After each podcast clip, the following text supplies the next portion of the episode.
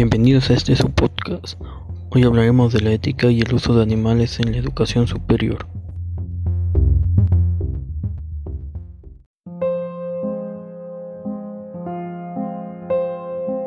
Empezaremos con un poco de historia. Tradicionalmente se han usado animales para la enseñanza de distintas disciplinas científicas. Galiano, en el siglo II después de Cristo, enseñaba medicina a sus discípulos disecando y haciendo disecciones en perros, cerdos y macacos bajo el supuesto de que si se entendería y se describiría el cuerpo humano y su funcionamiento, lo cual por cierto lo condujo a una mala comprensión de la anatomía humana y su fisiología porque descripciones del útero se basaban en perros, la de los riñones en cerdos, etc.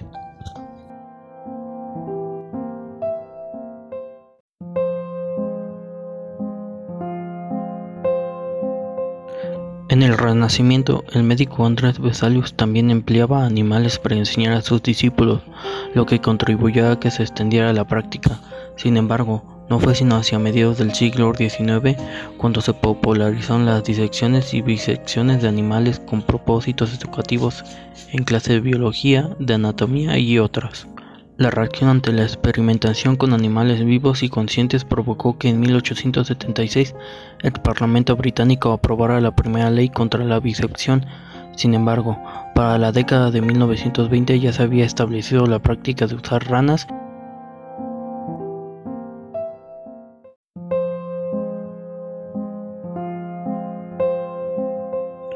y otros animales para disecarlos en clase, sobre todo en Estados Unidos y Europa. Primero se estableció a nivel superior, pero luego se extendió a nivel secundario e incluso a niveles previos. También aumentó el número de especies usadas, cangrejos, tiburones, pollos, ratas, conejos, cerdos, perros y gatos, entre otros.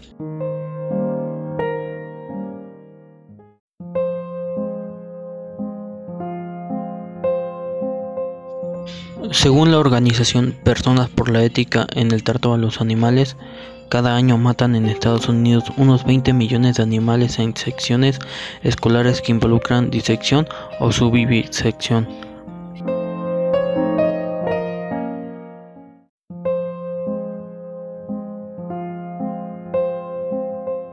Muchos se preguntan si es éticamente correcto el uso de animales con propósitos de aprendizaje y si es correcto matar ratas o conejos para ver su aparato digestivo o matar ranas para constatar la respuesta de sus músculos a la electricidad o para saber cuáles son sus reflejos, entre otros muchos experimentos de laboratorio.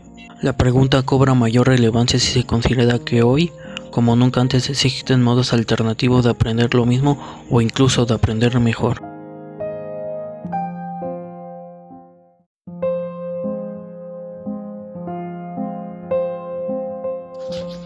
El debate sobre el uso de animales en la educación tiene que contemplar dos aspectos. El primero, la justificación pedagógica, es decir, si la opción de usarlo resulta didácticamente igual, menos o más efectiva que enseñar lo mismo sin animales. Y segundo, la justificación ética, que trata de responder a la pregunta de si es éticamente correcto usar y matar animales para que los estudiantes aprendan.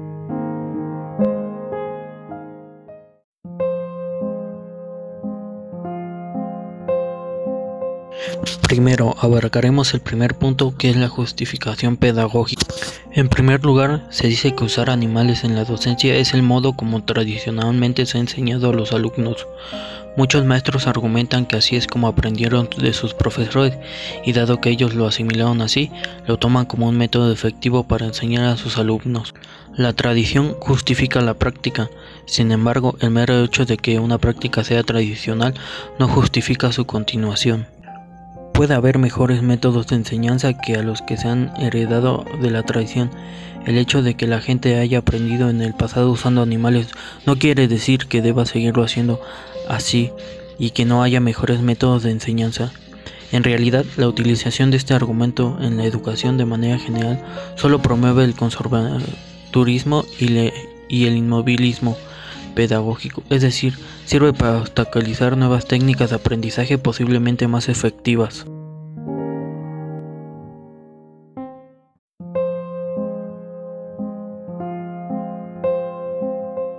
De hecho, distintos estudios de investigación educativa han mostrado la superioridad del aprendizaje usando simuladores informáticos por sobre la práctica del laboratorio.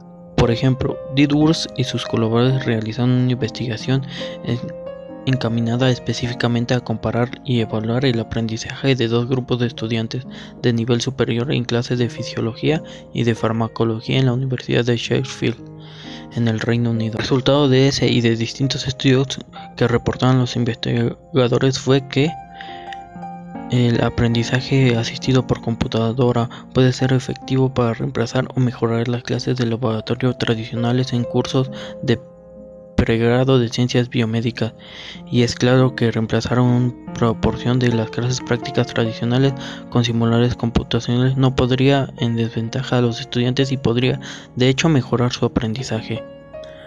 Adicionalmente, al comparar los costos de ambos métodos, llegaron a la conclusión de que el método tradicional basado en el uso de animales era cinco veces más caro que el método basado en el simulador computacional.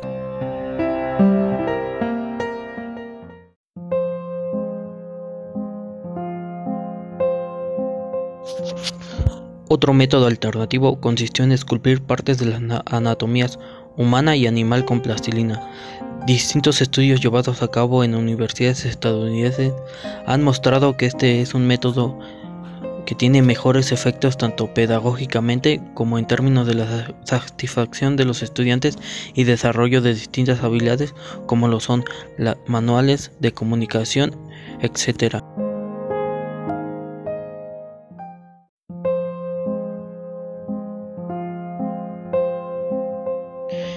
En cuanto a una formación científica, hay mucha gente que favorece el uso de animales en educación, empleando el argumento de que la desensibilización asegura la formación de buenos científicos que no tengan actitudes sentimentalistas.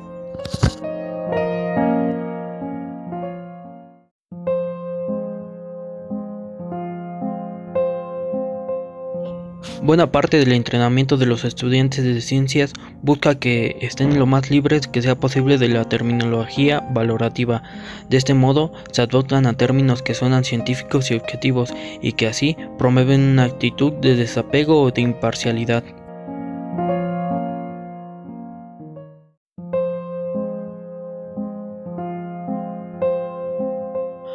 A quienes deciden estudiar ciencias biológicas, veterinaria, medicina o psicología, se les pide que experimenten con animales vivos para acreditar sus cursos. Muchos de ellos son cursos básicos que tal vez no requieren el uso de animales y se suele enlistarlos como parte del material del curso. Dado que esta es la práctica estándar, resulta difícil que los educandos rehúsen realizar estos experimentos, pues de no hacerlo no podrán acreditar sus cursos o incluso titularse. Al final, la mayoría de los estudiantes están tan acostumbrados a usar animales para cualquier experimento, sea relevante o no, que ya no encuentren nada moralmente objetable en ello. Además, cuando han completado sus estudios, también han alcanzado un alto grado de sensibilización hacia la vida y el sufrimiento de los animales.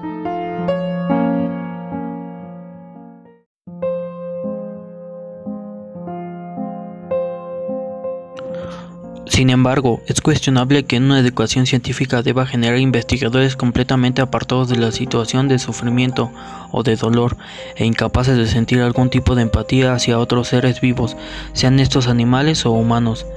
Se podría pensar que la falta de empatía hacia los animales deriva del preludio a la falta de empatía hacia los seres humanos. De hecho, múltiples estudios muestran que los individuos que son más empáticos con los animales, particularmente durante la niñez, tienden a ser más empáticos con otros seres humanos.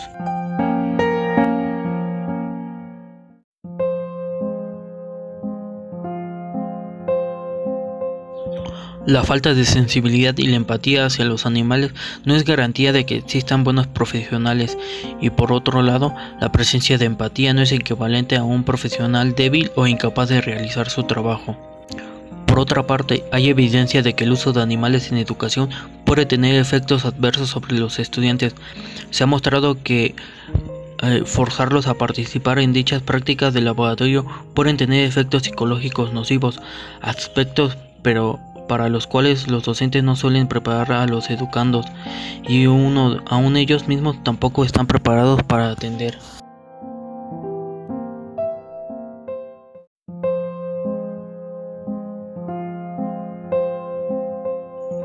Muchas personas que son compasivas con los animales prefieren evitar o darse de baja de una carrera científica si esta va a implicar el sufrimiento de estos, con lo que el cual se pierde gente que puede tener capacidades para hacer investigación científica que no involucra el uso de animales. Desperdiciar dicho capital humano es perjudicial para la ciencia misma. El efecto no es solo psicológico, sino también a nivel a la formación, su identidad y su carácter moral.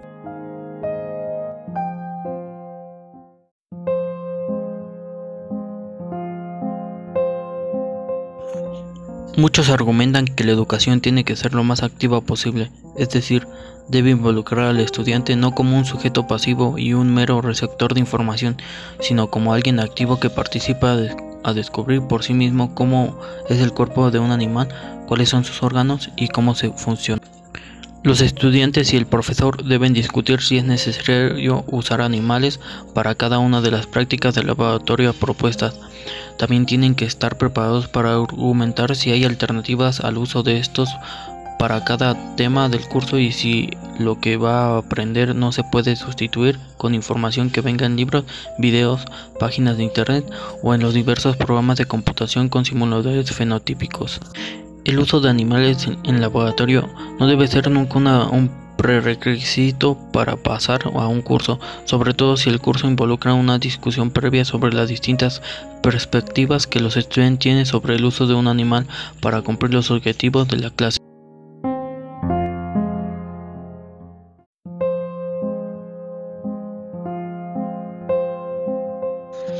El estudiante Puede argumentar sus puntos de vista éticos, defenderlos y tenerles el derecho de no participar en las prácticas, siempre y cuando haga un trabajo alternativo. Muchas de estas alternativas son herramientas que también involucran al estudiante de manera activa. Por otro lado, se puede favorecer un modelo activo de educación que no incluya el uso de animales, sino visitas a museos de historia natural, esculpir modelos anatómicos con plastilina, prácticas de campo no invasivas ni perjudiciales en las que los estudiantes conozcan el hábitat de aquellos. Llevar a los estudiantes a clínicas veterinarias donde se realicen cirugías reales o que los estudiantes se involucren consiguiendo más información sobre los animales o a través de otros medios.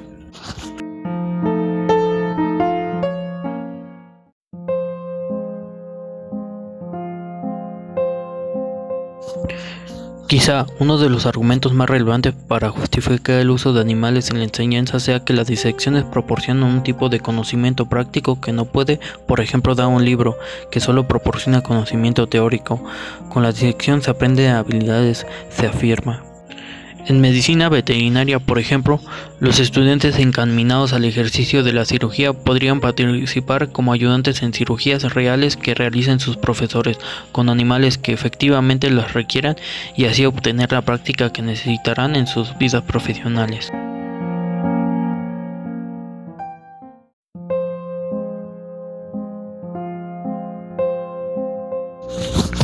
Pasemos al segundo punto que habla sobre la justificación ética. Si algún proceso de aprendizaje involucra conductas en la moral objetables, entonces de seguro tendremos a decir que no es justificable, aunque sea pedagógicamente efectivo. Por ejemplo, antes se pensaba que ejercer ciertos niveles de violencia física con los estudiantes garantizaba su aprendizaje. Sin embargo, hoy en día se cree que esos métodos de enseñanza constituyen una violencia a los derechos de los niños. Resulta menos justificable además existentes métodos alternativos de enseñanza que no involucran esas conductas y que resultan tanto o más efectivas. Un fin noble entonces parece darnos derechos a disponer de la vida de los animales. Al cabo, se dice que los intereses de los humanos tienen primacía por sobre los animales, pero eso no tiene por qué ser siempre así.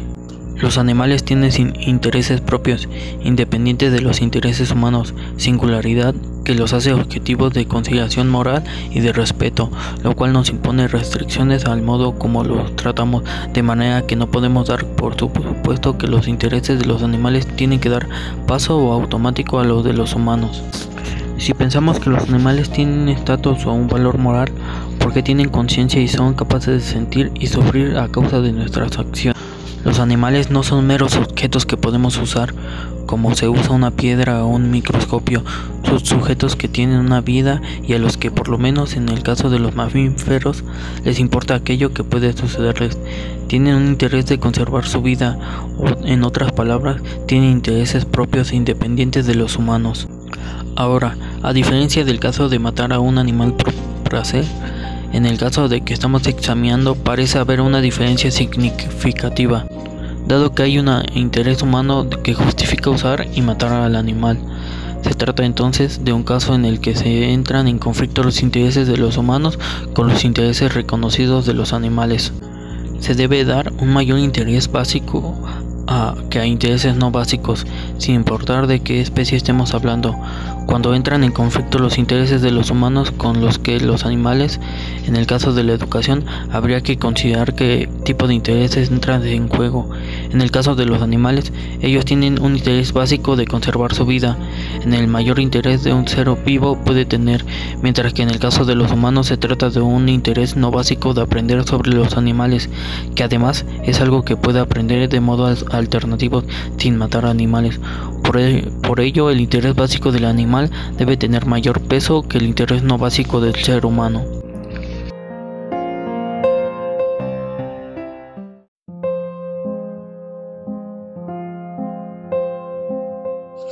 No obstante, es posible invocar dos casos en los cuales el proceso educativo requiere animales y en los que sería justificable violar los intereses de los animales en nombre de la educación. El primero sería eh, el de cursos avanzados a de nivel licenciatura, de posgrado o de especialización, por ejemplo, de cirugía, en los que es necesario que el estudiante participe activamente en la cirugía. Sin embargo, en estos cursos lo ideal es que los animales sobre los que se practique sean aquellos que efectivamente necesiten una intervención quirúrgica o que estén ya muertos y que procedan de una fuente ética. El segundo caso se podría invocar sería el de aquellos cursos avanzados dirigidos a la investigación que requieren que los estudiantes participaran con parte de su entrenamiento y que demandaran el uso de animales. Estos cursos deberían ser supervisados por su investigador. De igual modo, habría que hacer uso de otro principio de Taylor, el principio de mínimo daño, el cual afirma que si los humanos sentimos que debemos violar los intereses no humanos, la acción debe hacerse de una forma que provoque el menor daño posible al animal. Para todo esto, ¿qué animales se usan en la educación? Aunque puede sonar trivial, en el caso de especies silvestres, no se deben usar aquellas cuyas poblaciones han sido sobreexplotadas o se encuentran al declive o incluso en peligro de extinción, o cuyas poblaciones están decreciendo, como son las ranas leopardo, las ranas murgidoras o el tiburón milga. Sin embargo, no hay diferencia a nivel individual entre un animal que pertenece a una especie en peligro de extinción de uno que no. Ambos pueden ser individuos igualmente sensibles que resistirán que se le saque de su hábitat natural para meterlos en un laboratorio escolar y que luego se manipule, todo esto puede causar gran ansiedad en el animal y en ocasiones esto puede provocar su muerte.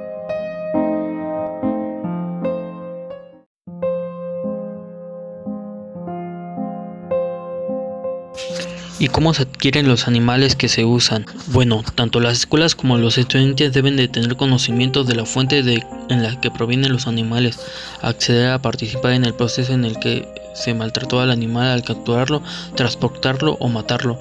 Implica aceptar que es correcto maltratar a los animales y no tomar en cuenta su bienestar, aunque sea con fines educativos.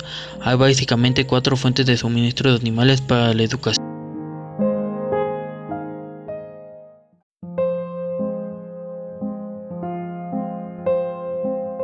La primera fuente son animales criados especialmente para la educación e investigación. Sería conveniente que los estudiantes conocieran el bioterrio de su universidad o supieran quién es el proveedor, así como sus instalaciones, el manejo que hace de los animales y su código de ética.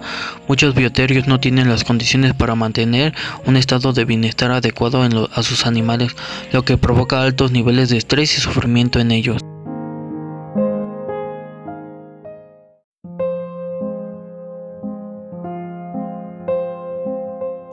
La segunda son animales silvestres capturados en prácticas de campo por los mismos estudiantes.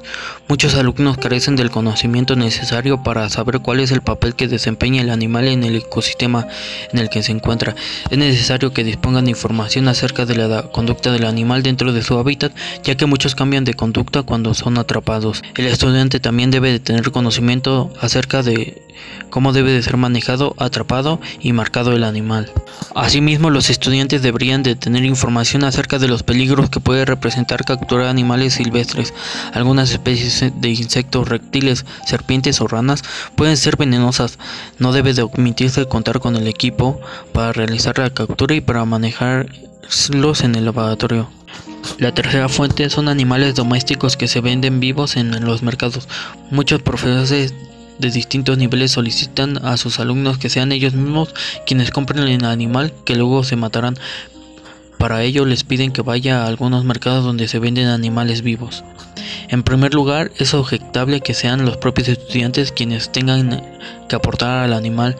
En segundo lugar, en esos casos no es posible contar con información acerca de cómo fueron criados, transportados, etc. Puede ser incluso que los animales provengan de, de contextos de ilegalidad. La cuarta fuente son animales que provienen de perreras, refugios o antirrábicos. Si el animal proviene de un albergue o perrera, se debería tomar en cuenta las condiciones en las que se mantiene. Si esas condiciones no son adecuadas, entonces es probable que el animal experimente estrés y sufrimiento. Los albergues no deben de cobrar a las escuelas que solicitan animales para sus clases porque de lo contrario la práctica podría convertirse en un negocio y, los albergues podrían empezar a capturar y matar animales para ganar dinero. La sobrepoblación de animales callejeros no debe presentarse a la explotación sino que deben buscarse soluciones pues el negocio podría ser un incentivo para mantener la sobrepoblación. A los animales en los albergues solo se les debe hacer matado por alguna enfermedad o herida mortal, o bien porque no puede ser un encontrar un hogar para el animal en su tiempo razonable. Si fuera preciso que el animal se matara en el laboratorio, entonces este debería hacerse por un profesor experimentado o el estudiante bajo la supervisión del profesor.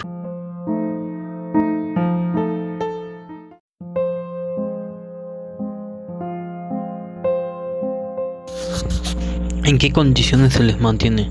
Los animales del laboratorio deben mantenerse con niveles adecuados de bienestar, pues poseen necesidades vitales que involucran no solo que tengan agua y alimento, de igual forma deben existir condiciones que prevengan sus posibles enfermedades. Por ejemplo, muchos viven en condiciones insalubres antes de determinar en los laboratorios universitarios y muchos más mueren antes de alcanzarlos.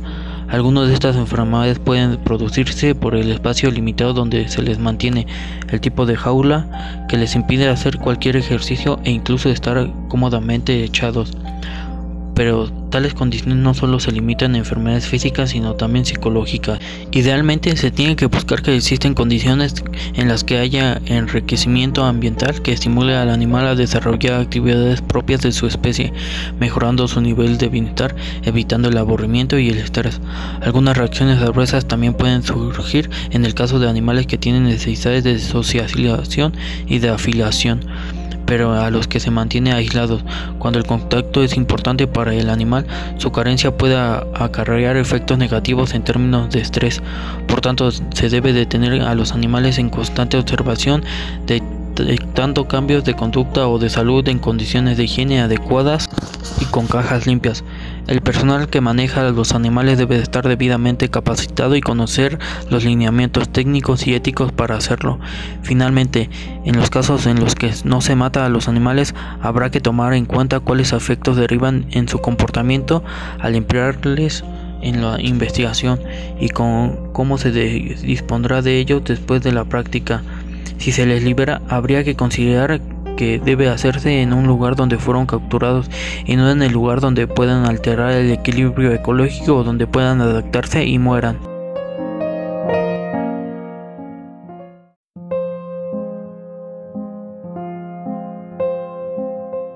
Finalmente, como hemos visto a lo largo de este podcast, los animales tienen intereses propios independientes de los humanos.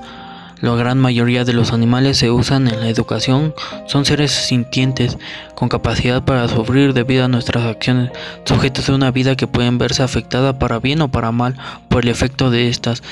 Son seres conscientes del mundo y de lo que ocurre y eso tiene importancia para ellos.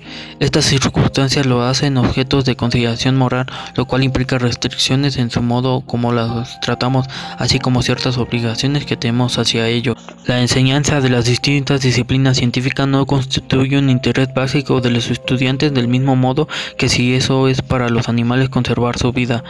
Matar conejos, ranas o ratones solo para ver su aparato digestivo o para constar lo que ya está en los libros de texto es un programa de cómputo no es justificable desde un punto de vista ético, sobre todo cuando existen métodos alternativos de aprendizaje que no implican el uso de animales y que han aprobado ser tanto más efectivos que los métodos tradicionales que sí lo emplean.